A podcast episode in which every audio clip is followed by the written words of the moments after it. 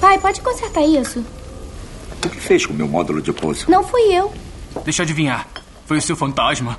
Ela caiu da minha prateleira. Os livros ficam caindo. Fantasma não existe, imbecil. Ei, Eu pesquisei. Se chama poltergeist. Vai, fala pra ela. olha só, isso não é muito científico, Murphy. Não disse que a ciência é pra entender o que não sabemos? Ela te pegou nessa. Bem. Tá legal, Murphy. Quer discutir ciência?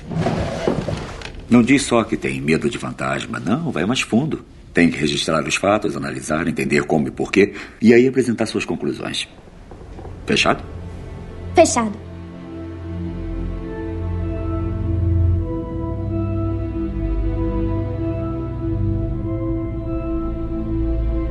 Guerreiros, em guarda. Eu sou Fábio Moreira Eu sou Marcos Moreira. Eu sou o Rafael Mota. Eu sou Clarice Machado. e esse é o Sabre a Nós. Podcast.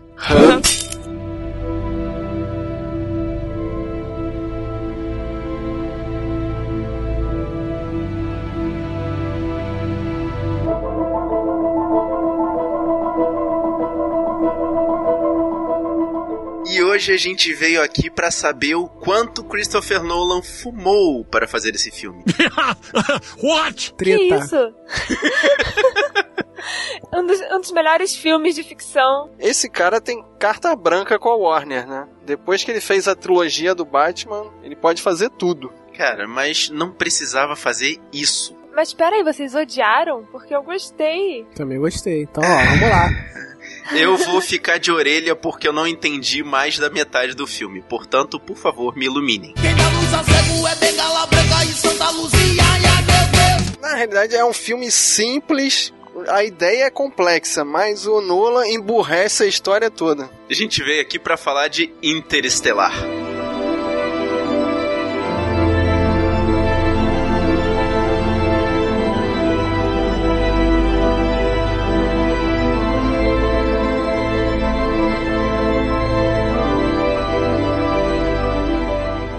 Filme que foi indicado a Oscar, né? De trilha sonora. Sim. Trilha de Hans Zimmer, né? O que que vocês acharam da trilha do Hans Zimmer? Ah, eu gostei muito. Se vocês assistirem o, o trailer honesto, eles zoam, falando que o Hans Zimmer em alguns momentos dormiu em cima do órgão dele. Porque fica direto, né, o som. Não, mas eu gostei. Teve momentos que ele pontuou direitinho, vai. Eu achei muito boa a trilha, só que em alguns pontos parecia realmente que tava que só tinha um tan, entendeu? Que No é o que filme, ele né? já fazia no, no Batman e no A Origem. Sim, sim. É, mas essa que é a questão. Os caras quiseram dar aquele toque meio 2001, sabe, ao filme. Uhum. Também concorreu ao Oscar de edição de som e mixagem. Ou seja, o som foi bom, a música foi boa, mas o filme.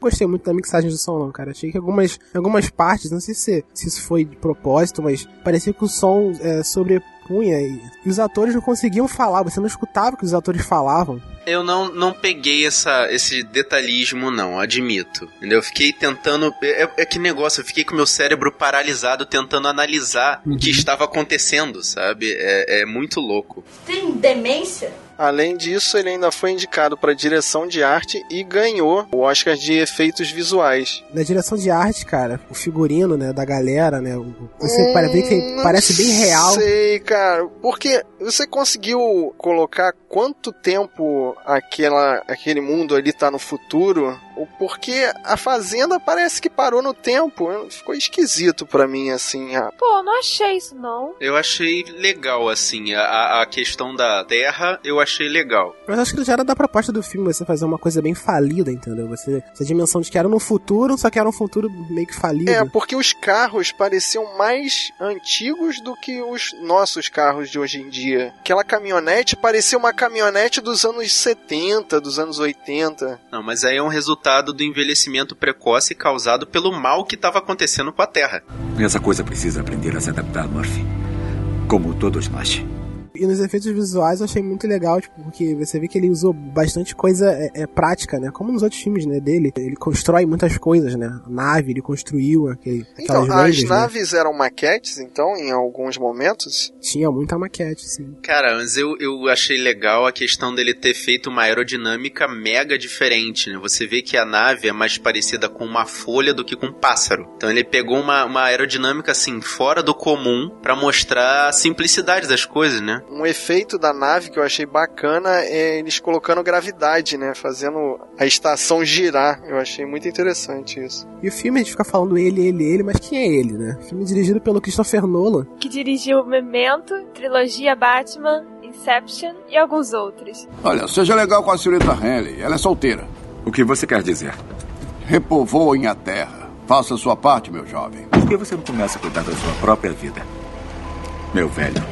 No papel principal do Cooper, a gente tem o Matt McConaughey, que fica resmungando o filme inteiro. É difícil entender o que ele fala em inglês se não fosse a legenda. Todo filme, né? Quando é Mas ele tem um sotaque, não tem? Ele tem um, um sotaque. Parece ser uma Interior. coisa meio caipira, é. Vale dizer que o Matt McConaughey já fez o Reino de Fogo, Trovão Tropical, Magic Mike, Clube de Compra Dallas, que é repetacular. Clarice, você lembra dele no Magic Mike? Vale a pena assistir? Lembro.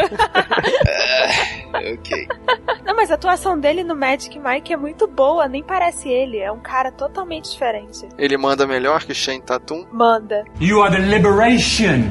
Também vale dizer que ele participou da primeira temporada de True Detective. E fazendo a parceirinha de viagem dele, a Amélia Brandt, a gente tem a Anne Hathaway. Que fez o Diário da Princesa. Esses filmes eu vi todos eles e suas continuações. Oh. É muito Também, bom. também, muito O bom. Segredo de Brokeback Mountain. O Diabo Veste Prada, que também é um filme muito, muito, muito bom. Oh, yeah. Também vi, muito bom. E vale dizer que ela foi a mulher gato da trilogia do Nolan. Pra mim, a segunda mais legal depois do Michelle Pfeiffer. Ok, convenceu, é isso aí.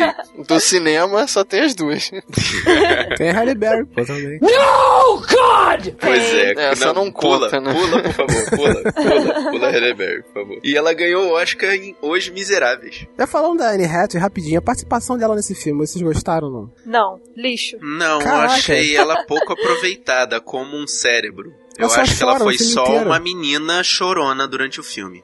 Então, a é. gente já vai falar um pouquinho da história. Nesse filme, ficou faltando um personagem orelha. Alguém que não fosse um doutor ali. E ela acabou ficando nesse papel, né? Era pra ela que explicavam tudo e elas usavam os exemplos for dummies pra gente entender o que estava funcionando. Alguns momentos foram, foi explicado pra ela, mas houve uma troca de explicações entre os outros cientistas que estavam ali dentro da nave que eram totalmente desnecessários. Eram momentos em que a Brand não tava ali. Então, mas quem tinha que ser o orelha no caso? Que tinha que representar? Tinha que ser a Murphy. Ela tinha que ter entrado na nave escondida. Não, quem tinha que representar era o próprio Cooper, que ele não entendia nada do que estava acontecendo. Não, mas ele tanto era um engenheiro e conhecia das paradas que ele foi piloto da NASA durante algum tempo. Vocês perceberam que ele era engenheiro, ele já entendia das coisas, mas ele que foi a orelha do filme, porque toda vez que tinham que explicar alguma coisa, era explicada pra ele, entendeu? Ele não sabia nada de, de física, então eu tinha que explicar. Não, mas ele era piloto da Pô, NASA. mas ele era engenheiro e foi piloto da NASA. Como é que ele era orelha? Não sei. Pô, eles explicavam tudo. Eles explicavam tudo pra ele, ele fez o papel de mongol. Sim, é, ele era um engenheiro mongol. What? Mas que era o melhor piloto, porque ele foi convocado ali quando acharam ele, né? inexplicavelmente. Ele foi convocado por quem? Só tinha ele, né? Ele foi convocado pelo John Brains, né? Não pela inteligência dele, posso afirmar. John Brainerd, interpretado pelo brilhante Michael Caine. Michael Caine, que fez o Alfred do Batman. E só, ele é o Alfred, só. Não, ele fez a origem e ele fez truque de mestre. Ele é sustentado pelo, pelo Nolan, né? Eu não aceito porque ele é o Alfred, é só o Alfred. Tá bom. Pra completar rapidinho o elenco, né? A gente tem a Jessica Chastain fazendo a Murphy mais velha. E ela que tá, ela, eu achei ela muito bem no filme, cara. A interpretação dela tá a melhor de todas, de todos os personagens do filme. Uma dúvida, é ela a velha também ou é outra atriz? Não, outra atriz. É outra atriz. Não, porque pra questão de maquiagem também, esse filme também mandou muito bem. Não, acho que não. o Michael Caine mais velho parece a mesma coisa, cara. 30 anos depois o Michael Caine tá igual. É, tirando Hum. isso, a atriz que escolheram pra ser a Murphy pequena e ela depois ficou bem parecida. Ficou bem parecido. Não, mas o Risolete, por exemplo, o envelhecimento dele tá uma, tá uma boa. 20 anos, assim, Achei que tava legal ali. É, gostei também. Mas o Michael Caine realmente. Michael Caine, pô, era pra estar morrendo já, definhando. Tá a mesma coisa de 20 anos atrás. Eu não sei nada sobre vocês e não sei nada sobre esse lugar. Sabe-se. A civilização tá definhando num mundo pré-apocalipse. E uma equipe da NASA entra num buraco de minhoca em busca de um planeta para levar toda a população da Terra. Isso aí mesmo. Basicamente Caraca, que sinopse. é isso mesmo, cara.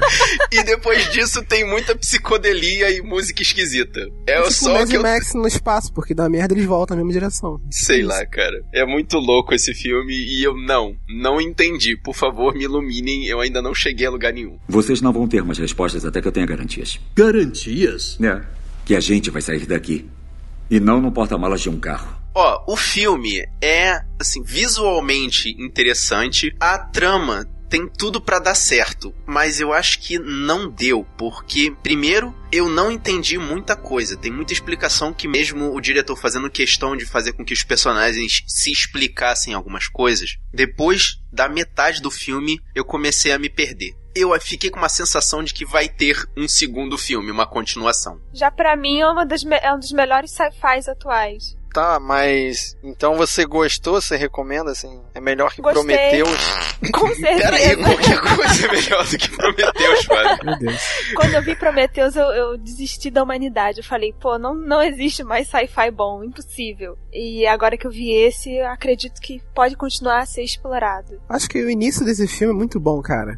A relação do, do Matthew com a filha dele no início, o- o- os laços que são criados no início, né? Fora a correria, né? Pra poder explicar tudo pro Matthew, né? Que acontece, né? O lance do cara ser, ser o herói, você já entende já no, no- no início, né? Algumas coisas, né? Que o filme te explica, algumas coisas você já saca. Pro, pro final do filme, entendeu? Acho que eles, eles correram muito e viajaram muito, criaram uma coisa que destoou pra mim do restante do filme. É, o final dá uma, uma coisa meio. Assim, nem, nem falando do final, na verdade, falando do começo, a premissa do filme eu achei mó legal. Tipo, deu ruim, gente, vamos procurar alguma coisa nova no espaço. Eu fiquei atrapalhado no início mesmo. Fala, vamos, vamos debater. Porque eles falam que tá acabando o quiabo. Isso já me deixou nervoso. Como o Tá mundo pode sobreviver sem quiabo?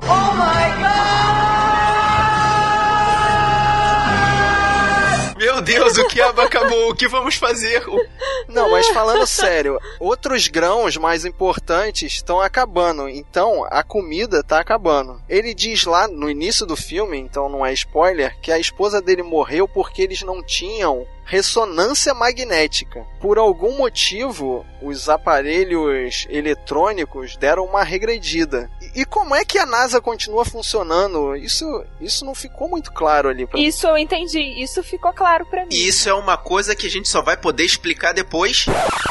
A hora do spoiler. A hora do spoiler. A hora do spoiler. A hora do spoiler. A hora do spoiler. A hora do spoiler. A hora do spoiler. A hora do spoiler. A hora do spoiler. A hora do spoiler. E a partir desse momento você está escutando esse podcast pela sua própria conta e risco. O Cooper morre. Não, pô. Não, o, o problema é que o Cooper não morre e a, e a filha dele fica velha, muito, muito mais velha do que ele. E o vilão do filme é o Matt Damon.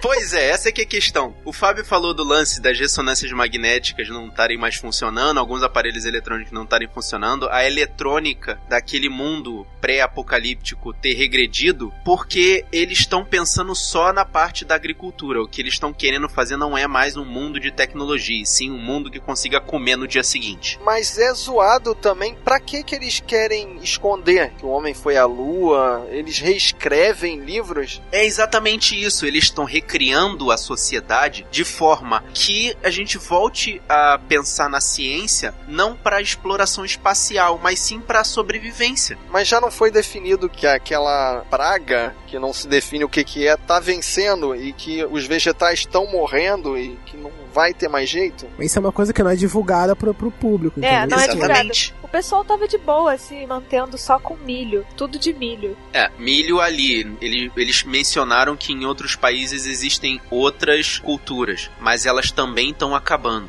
Não é uma tempestade. Não. Nelson botou fogo na plantação dele. Praga? Estão dizendo que é a safra final de quiabo. A última.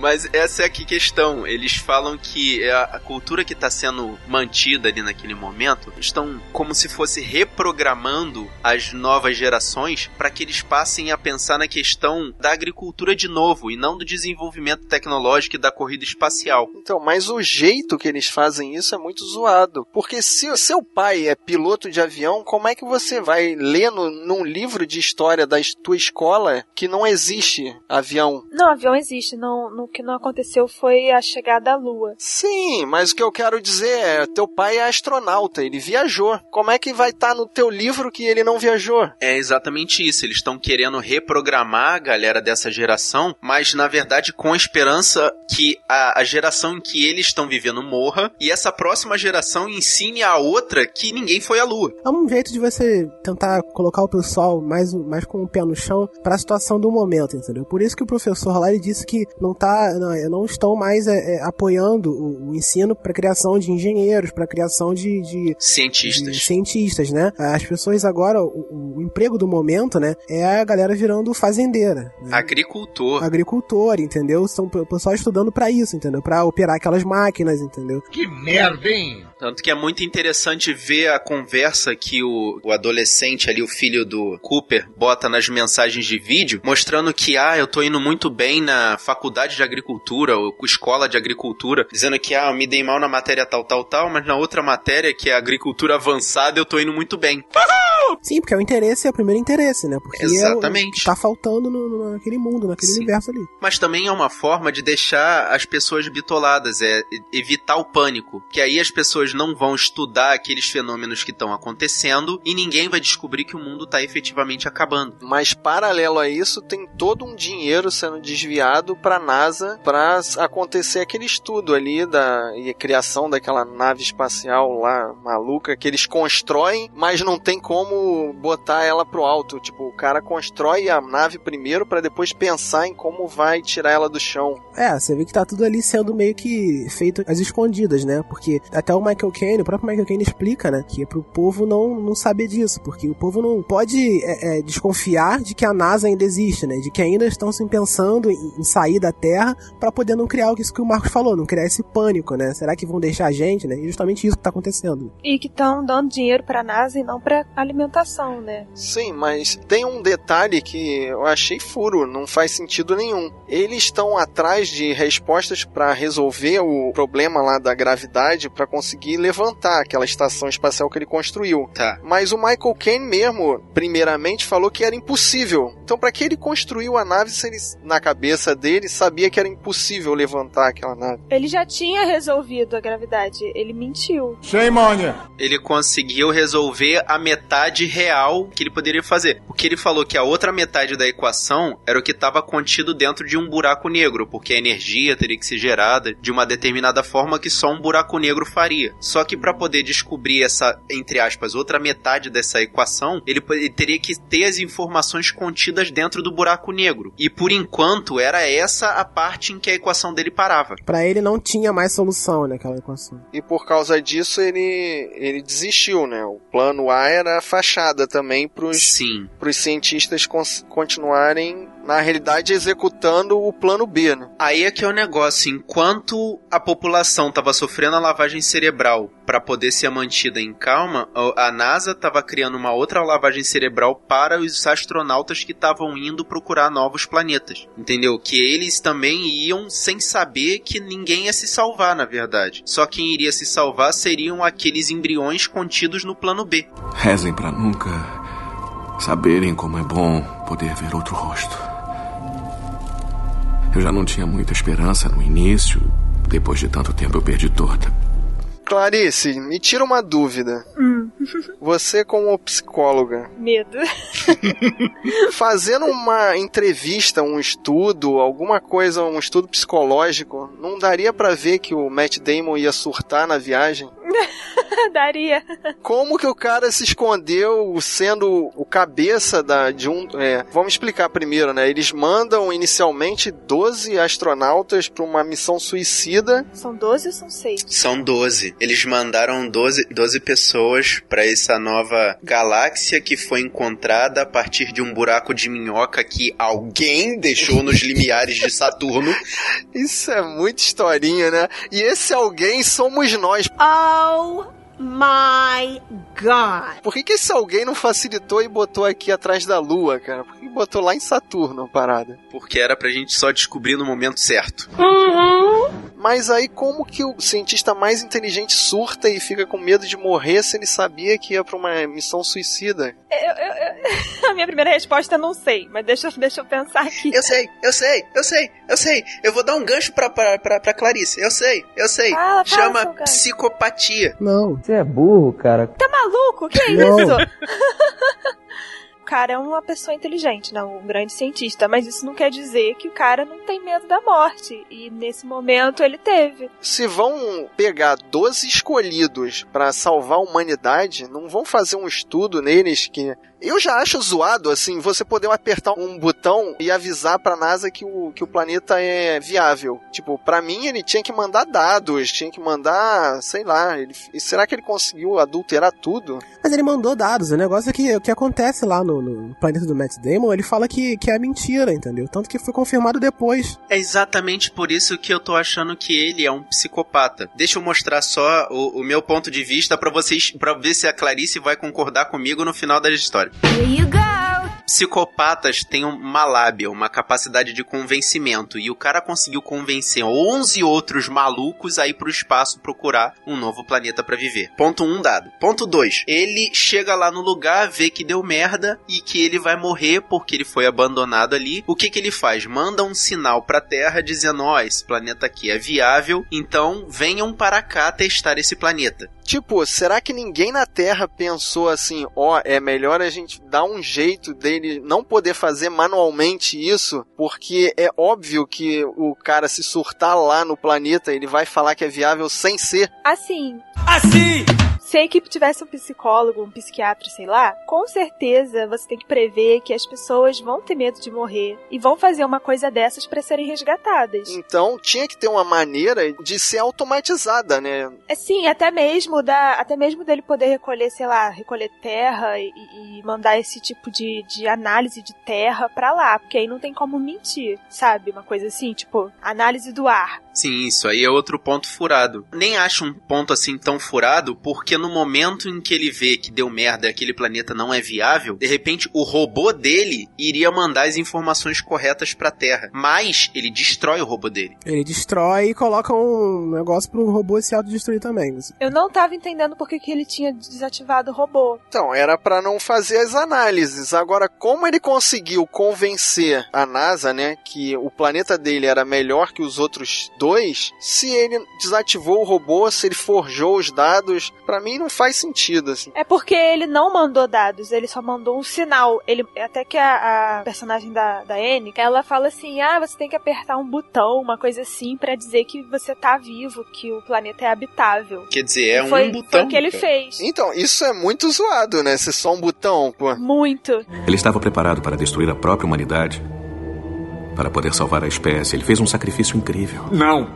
E aí, quando a galera chegou, ele falou: dane-se todo mundo, eu vou embora. É. É o egoísmo de um psicopata. É o egoísmo de um ser humano. Não, e qual era o plano dele? Não sei. Isso aí. Ir embora, pô, era ir embora. Embora pra o plano onde? dele Ele era voltar tinha... pra terra e que Voltar se pra dane. terra, entendeu? Que se dane todo mundo. Ele queria uma carona pra casa, pô. Sim, mas e morrer na Terra? Ele não sabia, Fábio. Ele não sabia que a terra tava acabando. Claro que sabia, ele foi pra uma missão suicida, ele sabia. Ele era uma das últimas esperanças, tipo, qual era o plano dele? Ele ia pegar a nave e voltar pra Terra. Oi, eu vim morrer aqui com mamãe. É claro, pô, você tá num país que você tá, você tá num, num, num planeta que você tá sozinho, entendeu? Sabe que aquele planeta ali não tem recurso pra você sobreviver, você vai querer fazer o quê? Você vai voltar pra casa. E é uma das coisas que ele falou: a falta de alguém pra te acompanhar faz toda a diferença. Foi a primeira coisa que ele fez quando ressuscitaram ele lá. Explique para mim como encontrou essa instalação. Foi por acaso. A gente caiu aqui do nada. Estávamos buscando Você está material. no segredo mais bem guardado do mundo. Ninguém cai aqui do nada e ninguém sai também. Por que, que o, o Cooper foi escolhido, né? Essa é uma parte que eu não achei explicação. Quem foi que escolheu ele? A explicação pra ele ser o escolhido não faz sentido algum. Porque ele era o único piloto mais experiente que tinha ali. No... Não, não, não. Como ele foi escolhido? Ele mesmo se escolheu. É um loop infinito. Ele mesmo deu as coordenadas pra ele chegar lá. Entendeu? Isso foi o, o que cagou de vez o filme. Foi aquela explicação maluca pentadimensional lá. Sim, mas antes da gente saber disso, né? Tem a, a explicação do Michael Caine pra poder escolher ele. Ele era um excelente piloto, ele era o melhor da época dele. E, então vamos lá, me explica. O, o cara mora a um dia de carro do esconderijo da NASA. E o Michael Caine não sabia que ele morava lá? Talvez ele soubesse, mas ele não queria chamar exatamente para ele não gerar esse efeito cascata. Tipo, o Dr. Brand, né, o professor Brand, fosse até a casa dele e pedisse a ele para fazer isso, talvez ele se negasse. É, o, ele tinha que ver a grandiosidade da parada, assim, ver que o negócio era sério para poder aceitar. E o chamado, quer dizer, a informação da forma que ele obteve, meio mística,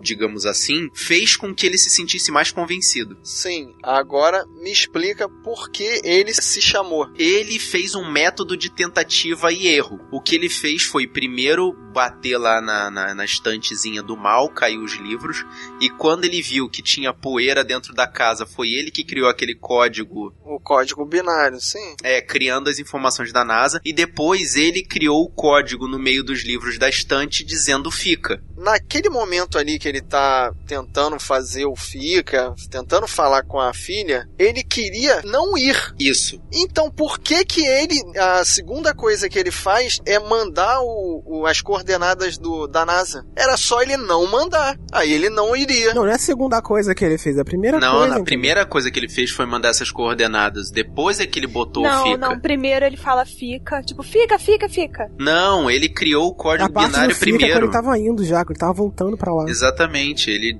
a parte do fica foi depois, quando ele, ele, ele viu a cena do, da poeira primeiro e criou o código binário, e depois é que ele fez o fica. Não, gente, foi o contrário. Não, não faz sentido para mim. A coordenada que ele fez do, do para poder chegar lá, para poder Na ir para lá, pra NASA, entendeu? Foi antes. Isso foi por isso que ele fez primeiro isso. Então, mas para que ele fez? Exatamente, também não sei por que ele fez a coordenada. É. O lance do fica eu até entendi, porque foi ele meio que na, ali na, na, no desespero da situação, entendeu? O que me deixou chateado nessa parte foi exatamente no momento em que ele percebeu que ele podia ir e voltar no tempo, ele podia voltar um momento antes disso e acabou. Ah, qual é? E se impedir de ir, né? Se impedir de ir, exatamente. Por isso que eu achei esse final meio zoado, porque tudo se Esse explica... final é zoado. Tudo se explica pelo desespero da situação ali, entendeu? Do cara. Ah, por que, que ele fez isso não, não faz sentido? Ah, por causa do desespero da situação do cara estar ali, entendeu? Por que, que ele pediu para ficar, mesmo sabendo que ele já tinha enviado aquela mensagem para ele e, e, mesmo criando esse ciclo, né? Ele vai de qualquer forma. Mas é, é aquele negócio, a, a, esse final que todo mundo odiou, ao que aparenta, é exatamente o momento que ele percebe que ele pode fazer as coisas caminhando sobre o tempo e não ter evitado. Não, exatamente, por isso mesmo. É isso que eu falei, do, do lance da, da, da, situação, entendeu? Ele tá, ele tá desesperado ali por causa disso, né?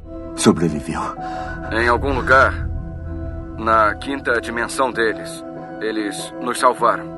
Uma das coisas que me deixou mais intrigado é porque as máquinas retornaram para dentro da casa dele na hora que eles foi lá pra, pra escola. Não, isso aí para mim fica claro. Era o fantasma inicial, que é o quarto da menina lá tinha um, uma carga magnética, que foi ela também que atraiu o aviãozinho do início do filme. Ah, tá. Ok. O avião e as máquinas, isso para mim tá claro. Cooper, temos uma missão. É, Doyle, temos uma missão. E o plano A da nossa missão é encontrar um planeta que possa ser habitado pelo povo que vive na Terra agora. O que, que, vocês acharam da falta de planejamento na viagem? Eles tinham três planetas viáveis ali, né? Certo. Um era o do Matt Damon, que foi o segundo que eles foram, né? Sim. O do namorado da Emily, né? Que não sei como o, o Cooper descobre que ela tinha uma paixonite por ele, isso não fica muito claro. Teve aquele discurso de amor que, pô, nada a ver aquilo. E o primeiro planeta que era o mais zoado de todos, né? Porque para mim não fazia sentido sentido nenhum aquele primeiro planeta. Pelo lance das horas, né? De uma hora no planeta que valia sete anos, o que que eles foram fazer lá? Não sei. Assim, digamos que aquele planeta fosse o mais viável. Só seria o mais viável pro plano B. Porque pro plano A nunca daria tempo de usar. Eles foram nesse planeta porque ele era o mais próximo de onde eles estavam, naquele momento. É mais próximo, tinha, tinha informação de que a doutora que estava naquele planeta tinha mandado sinal para eles, entendeu?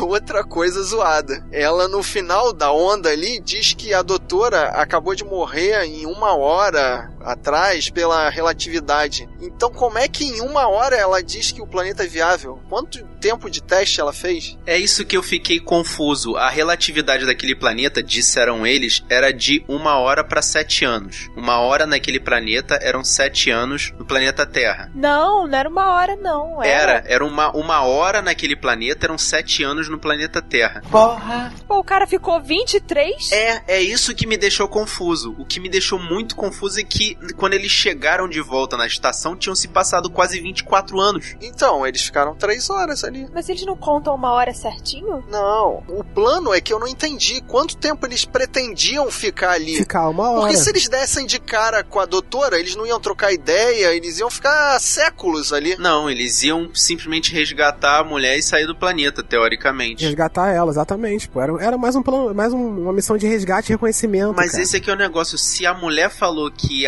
a Miller, que foi quem desceu lá no planeta pela primeira vez, tinha morrido alguns minutos atrás, o sinal não ia chegar na Terra. Bogus. Não ia chegar. E era uma missão de resgate e reconhecimento. Como se ela tivesse chegado ali, a doutora, né? Ela tivesse chegado ali há pouco tempo. Por isso que os dados que ela mandou com, tipo, o planeta é inabitado, entendeu? Não, não vão chegar ali nunca na Terra, por causa desse tempo. O furo aí tá na questão do tempo. Por causa da Se ela morreu alguns minutos depois de ter posado e ela conseguiu mandar o sinal, não ia dar tempo do sinal chegar na Terra antes que eles chegassem ia lá. Chegar, ia chegar só sete anos depois. Ia né? chegar muito tempo depois. É isso que tá errado. Tá tudo errado, pá. Não, tá errado, tá certo, pô. Ia durar muito tempo para ela chegar, porque ela chegou, ela chegou ali, ela morreu no, no, mesmo, quase no mesmo momento que eles chegaram também, só que passou um tempo, né? E muito irresponsável ela, né, de dar o ok ficando ali meia hora. Quer dizer, menos de meia hora, né? Que o, a onda, o intervalo de ondas ali foi de quê? De uma hora? Mas é isso que eu tô falando, não ia dar tempo. Quanto tempo que eles falaram que foi mandado a primeira missão? Dez anos. Então, se foi mandada há dez anos, o sinal não ia chegar na Terra. Sim, exatamente por isso, porque foram dez anos, foram um, um pouco tempo que ela chegou ali, por isso esse pouco ah, tempo. Fiquei confuso ela com essa acabado contagem de, chegar, de tempo entendeu? maluca, cara. É isso que eu tô falando. Não ia, é, é, eles não iam receber o sinal dela no tempo daquele planeta. O sinal ainda nem tinha saído, sei lá, da atmosfera daquele planeta para chegar no espaço. E um outro detalhe: o, o, Cooper tá com pressa ali de, de resgatar a mulher, de resgatar o sinal. Ele entra com a nave na banguela lá, desce a, a atmosfera. O Cooper ele tá muito mais preocupado com a filha dele ali naquela situação, cara. Então, ele, ele entra todo displicente ali de qualquer jeito, né? Liga lá o motor, faltando 500 metros para se estabacar. Ele falou o que iria fazer. Ele ia pegar uma trajetória lá diferente, né? Para poder não pegar, não pegar o desvio de tempo e ia descer em linha reta pro planeta. Cara, aquela nave é muito resistente.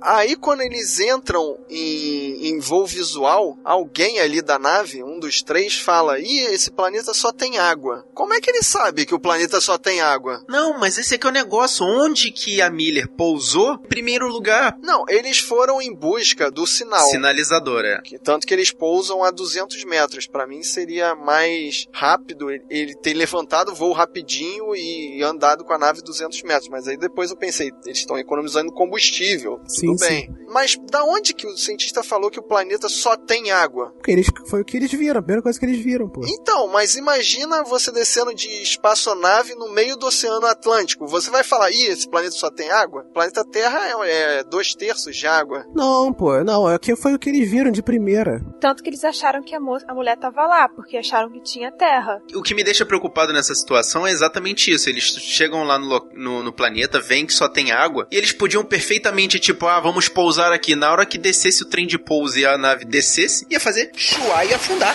Tipo, não ia ter onde pousar. O filme já é explicadinho, vocês querem que ele explique também que, que ah, mas aqui essa parte está errada, essa parte não sei o que. Não, a parte estava errada e eles pousaram. Precisa explicar também essa parte. Eles foram, eles chegaram ali, entendeu? E viram que, que o, o sinal estava ali perto. Do que eu fiquei na dúvida era se a doutora mandou o sinal de ok, o planeta tá ok. Porque ela, igual ao Matt Damon, ela tremeu de medo, surtou e que queria que alguém fosse buscar ela. Ou se, tipo, a onda veio, estraçalhou tudo e aí acabou apertando o botão lá sozinho e mandou o sinal. É, isso aqui é um negócio que ela é, ninguém explicou, porque de repente o sinal pode ter sido efeito da onda lá. Mas como tem água e a, a própria Brand falou lá que era a fonte de vida na Terra, eles confiaram que teria sido um sinal dela. E um outro detalhe aí que eu lembrei. Por que, que eles não mandaram logo o robô pegar a porcaria do sinalizador e voltar pra dentro da O robô nave? corre, mágicos em Bolt. Exatamente, é isso que eu tava pensando. Por que, logo? que não tem mais robôs? Eu entendo que aquele robô é caro, eu entendo que aquele robô é um bicho complicado de ser construído, mas que por que, que, que não o, tem mais? o Zé ali, que, que tava junto com a, com a Brand, ficou olhando pra ela ser resgatada pelo robô? Por que, que ele não entrou direto na Porque nave? ele é um cara machista que queria que a mulher entrasse primeiro na nave. Shut the fuck up. Ponto final. E por que, que o robô não esperou ele entrar ou ajudou ele a entrar? Porque o robô pensou de forma racional. Ele falou: Ah, o meu objetivo é fazer o resgate e botar esse objeto de carne de volta dentro da nave. Ele resgatou ela primeiro. deu e foda-se o barbudinho, né? Eu acho que o mongolzinho queria garantir que ela ia entrar na nave. Aí ele esperou ela entrar, porque ela tava machucada. Exatamente Aí isso. ele se fudeu. É, exatamente isso. Ele foi querer ser gentil. Burrices de filme de ficção científica. Isso me afeta, Cooper. Isso, isso. Milímetros de alumínio e não tem mais nada lá fora. Por quilômetros, o que nos mataria em poucos segundos. Qual, o nome do, qual é o nome do cara que tava lá na nave? O riso, Risolete, Risili, Risoli. Ah, é, tem uma passagem que é maneira, que o Cooper mente pra ele, né? Que fala que os melhores navegadores não sabem nadar. Que historinha foi essa, né? Ele, ele leu isso na internet. Era pra acalmar ele, entendeu? Aí, pô, aí, pô, toma esse Aí aqui. bota escuta- grilo pra ele escutar. Assim, Bota, esse é, bota esse- aqui. escuta esse barulhinho de chuva aqui e finge que você tá feliz, né? Escuta esse podcast aqui, fica tranquilo. Puta, se fosse um podcast ia ser excelente, cara. Agora ele passou 23 anos esperando. Que É, não, bizarro, mas cara. isso, isso não, não, isso não ficou muito claro, né? Ele, ele dormiu também, né? Ele deu Dormiu, aquelas dormiu, dormidas de dormiu. anos deles. Sim, e dormiu. Ele não ficou, ele não ficou muito tempo é, é, acordado, Acordado, não. né? Ele não envelheceu tanto assim, né? Não, não É que envelheceu. quando eles saem da hibernação, eles ficam com cara de que tô morrendo, né? Que o Cooper, uma hora ali, que também, quando ele tá com uma coberta, ele também fica com aquela cara de, de tripa seca, né? De caveira. Mas ele disse que ele não dormiu. Ele falou, ele, ele mal Ele dormiu. mal dormiu, mas o que confortou meu coração foi esse, essa possibilidade de ele ter dormido algum tempo, cara. Porque o cara, depois de 23 anos, abrir a porta naquela calma, entendeu? Naquela tranquilidade, o cara. Não, e outra coisa, eles, ele falou, vocês demoraram. Cara, ele não sabe fazer Olha. conta, não? Passaram-se 23 anos, hein?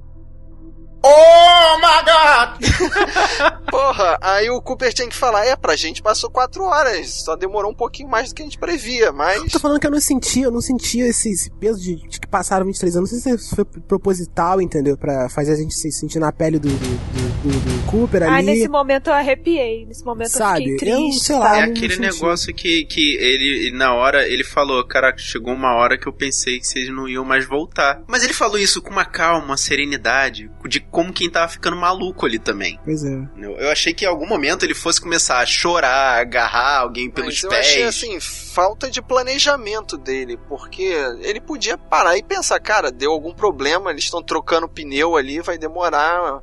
Pra trocar um pneu vai demorar sete anos, não tem jeito. Totally. É, mas é, foi o que ele raciocinou, é por isso que ele ficou naquela calma, naquela serenidade. Mas quando eles abrem ali, aí vem a melhor cena do filme, né? Que é o Cooper assistindo o videozinho do filho dele, né? 23 anos de arquivo de filme. Que tem uma montagem muito melhor no, no YouTube, que é ele assistindo o trailer de Star Wars.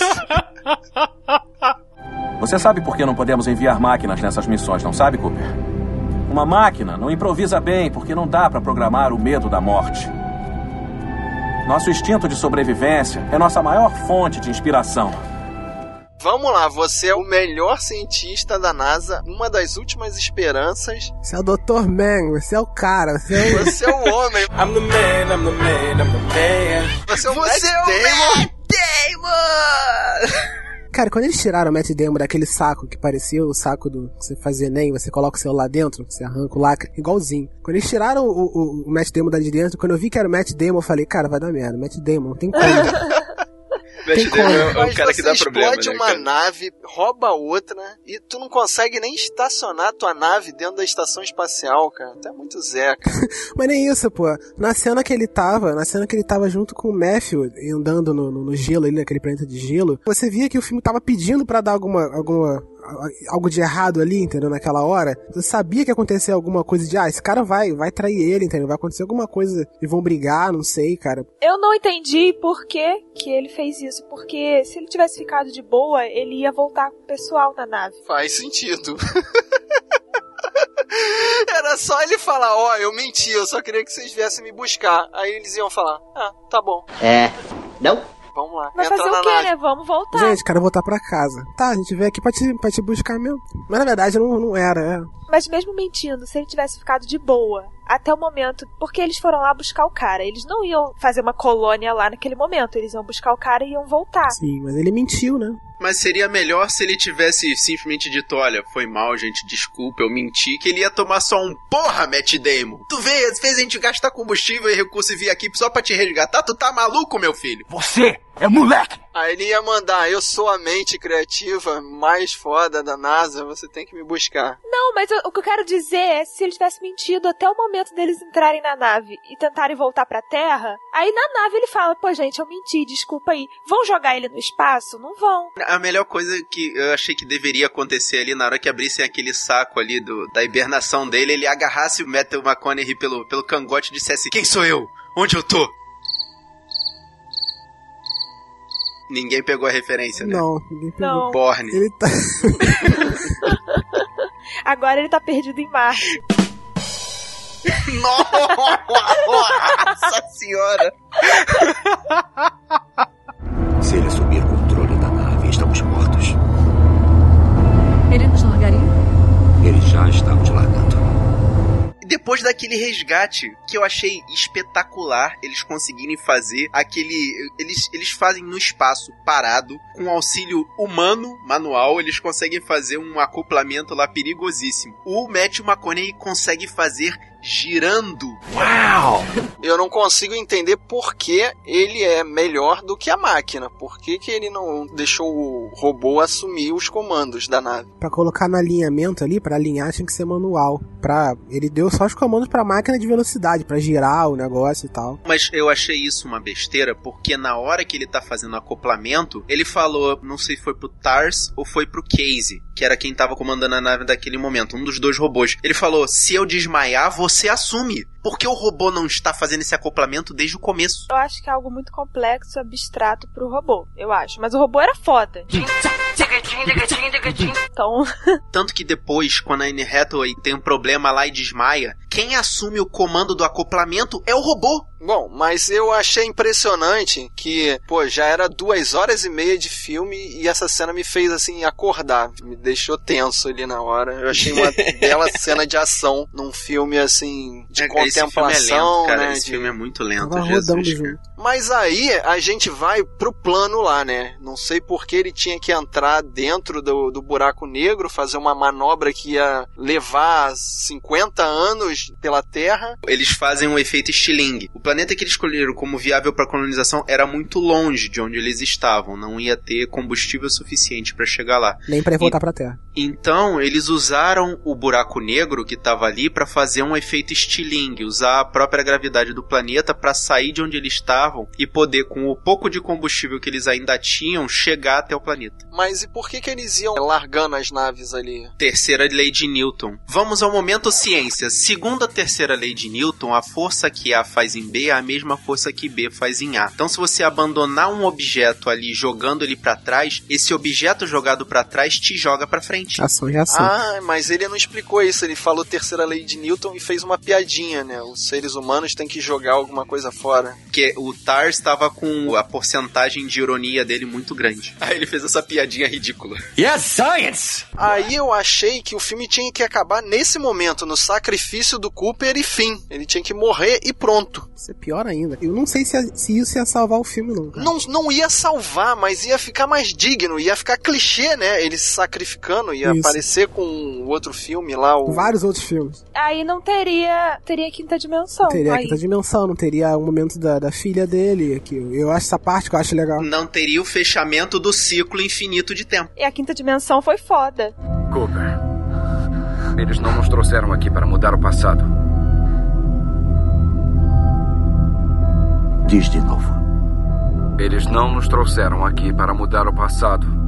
Agora, eu achei zoado também a nave espacial ter um assento ejetor. Eu fiquei pensando assim, pô, pra que seria, pra que teria uma ejeção se o cara vai morrer no espaço de qualquer jeito? Pra ser resgatado um tempo depois. Não, essa, essa, bom, bo- bo- boa lembrança, Rafael. Olha só, essa é a parte que eu achei zoada. Tudo bem, desfez-se o Tesseract depois daquele dele ter dado pra filha a solução do universo, a vida e tudo mais. 42. Uhum. A explicação do Tesseract era que os seres, como se fossem os seres humanos mais avançados, entendeu? Eram os alienígenas, mas os seres. Quem chegou a essa conclusão foi ele, não sei como. Foi, é, foi ele, mas com a ajuda do robô. Consegue um sinal com ele, mas não tá junto dele, tá em algum outro lugar. Mas consegue sinal pra se comunicar com ele e explica que você tá dentro de um Tesseract, não sei o que, você consegue. Aí naquele desespero ele manda aquela mensagem pra, pra filha dele, né? Ele fala que pra, pra ficar Então, e tal. mas o robô explica o que, que é aquilo ali. Aquilo ali é o mundo das cinco dimensões Uhum. reduzido pra três. Reduzido pra três. Só pra, que pra o, o ser humano conseguir Pra ele poder entender. compreender. É. Na explicação, ele, pra, é, sim, pra ele conseguir entender, pra ele conseguir entender e pra conseguir manipular aquilo ali, Sim. né? E pra ele ser o cara que vai salvar o, o universo, entendeu? Essa é a parte que eu fiquei puto. que eles sabem e eles não conseguem mandar mensagem. Os seres que criaram aquilo ali, pra ele estar naquela situação, não conseguem e criaram aquilo ali pra ele ser o salvador, entendeu? Ah, que complicado que isto é. Muito complicado. É, é essa que negócio. Apontaram o dedo pra ele e disseram: Você vai ser o salvador dentre todas as pessoas do mundo. Isso aqui me deixou muito chateado. E a segunda coisa que me deixou extremamente chateado é como ele saiu do buraco negro. Como ele foi resgatado. Depois que tava tudo resolvido, entendeu? Depois da, da Eureka. Depois eles, os seres superiores, pegaram ele Jogaram assim, ele pra fora do e buraco negro. jogaram ele pertinho da nave de resgate, que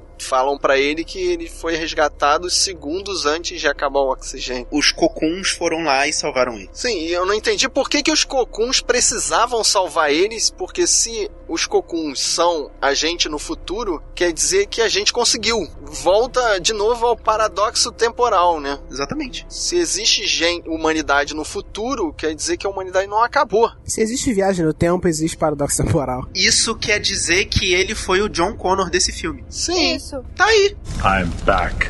É isso que eu tô falando. É extremamente confuso. Eu ainda não entendi. Fica melhor, fica melhor, calma aí. Ele é resgatado, acorda lá no, no centro de operações Cooper, achando que era o nome dele e era o nome da, da, Da filha, filha. dele. Aí descobre que em duas semanas a filha dele vai chegar lá. Não sei porquê. Ela é, res- é ressuscitada, não. Ela é Ela é acordada do sono. do sono eterno dela pra morrer, né? Provavelmente ela devia ter o último desejo de ver o pai, né? Uhum. Pode ser isso. Tava toda a família dele lá e ele nem pergunta pelo neto dele, o bisneto dele. Ele sabia que tinha. Não conheço ninguém, falar com quem? Não conheço ninguém. E nem pergunta pelo filho, né? Ele só quer saber da filha. Foda-se o filho. Ele, cara, ele deu um foda-se pro filho dele nesse filme.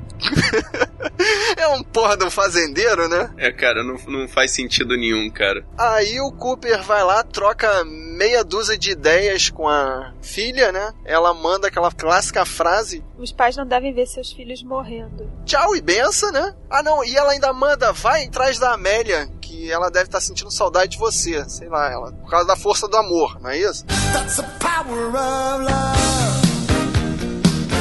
É, a parada da força do amor. A força do amor explica tudo. O- essa parte da força do amor eu achei muito zoada, entendeu? Tanto na, na- no discurso da Anne Hathaway, porque, não sei, cara, ela tá muito ruim no- nesse filme, cara. Não sei se é o texto dela, o roteiro dela, da personagem, se é muito fraco. É o personagem, né, cara? É o personagem, sabia? Ela tá preenchendo cota.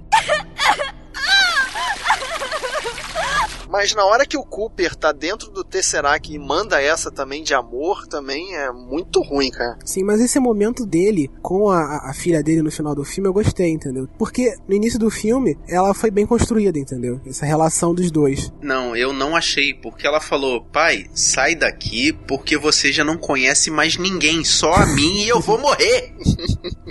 É o que ela falou. Assim, de uma forma carinhosa, bonita, cheia de emoção, musiquinha e o cacete. Ele nem pergunta, né? Mas não tem um. O meu neto não tá por aí, não? É, exatamente. Ela falou: sai daqui porque você não tem mais ninguém aqui. Vocês pensar, cara, o cara meio que já morreu, entendeu? Porque quando ele chegar lá, eles falam que ele tem não sei quantos, cento e poucos anos, entendeu? Como se ele tivesse deslocado, entendeu? Daquilo, tudo aquilo que tá acontecendo, né? De tudo aquilo que tá. todo aquele presente ali, né? É. Como se ele não, não, não vivesse aquilo, né? Naquele momento eu lembrei de Capitão América. Ele acordou do sono criogênico e ele tá deslocado da realidade dele. Sim, tá deslocado, tanto que ele partiu pro espaço de novo, entendeu? Então, e nesse final aí, vocês sacaram a referência, né? Inimigo meu.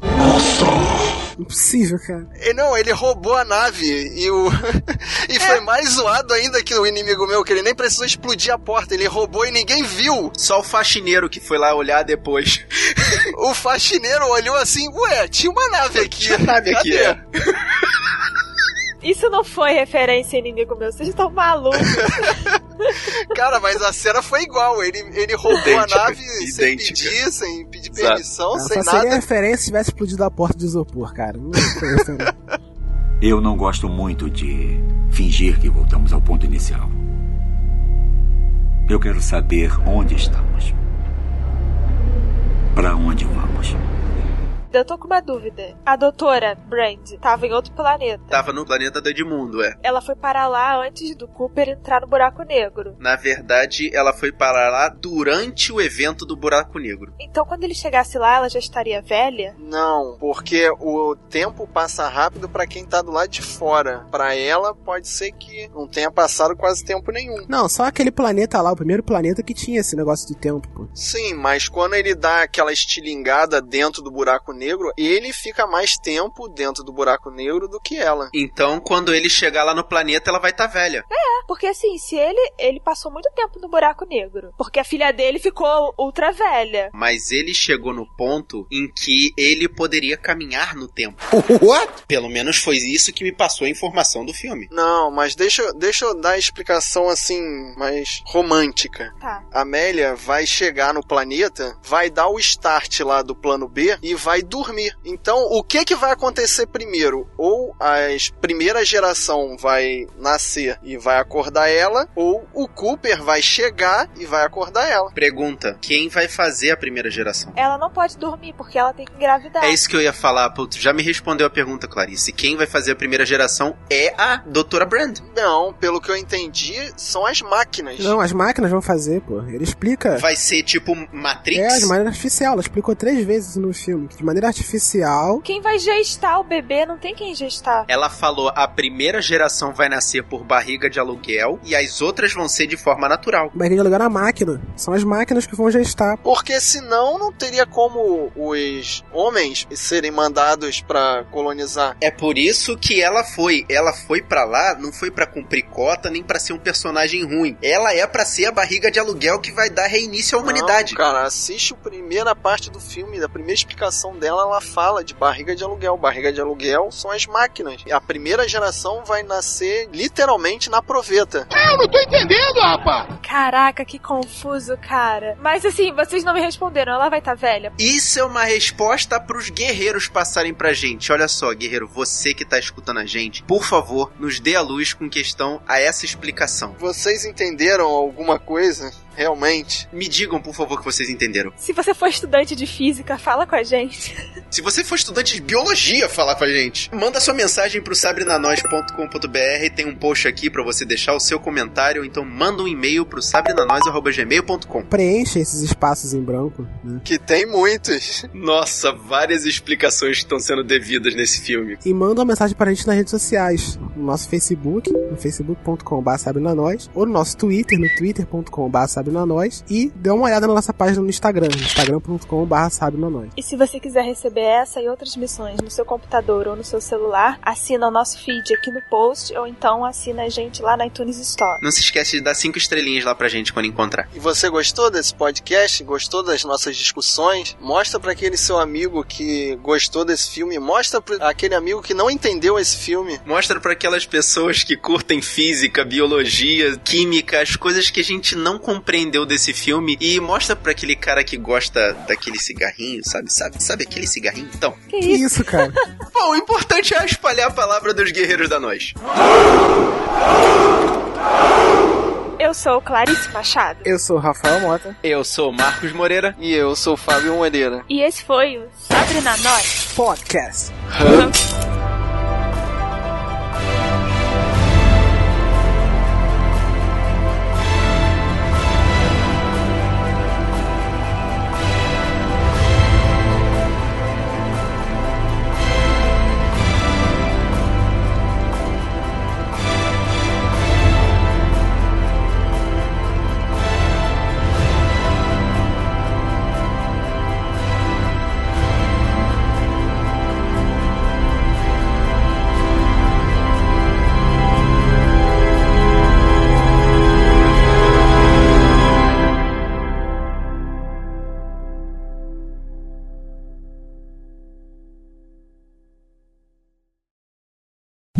A gente vai falar do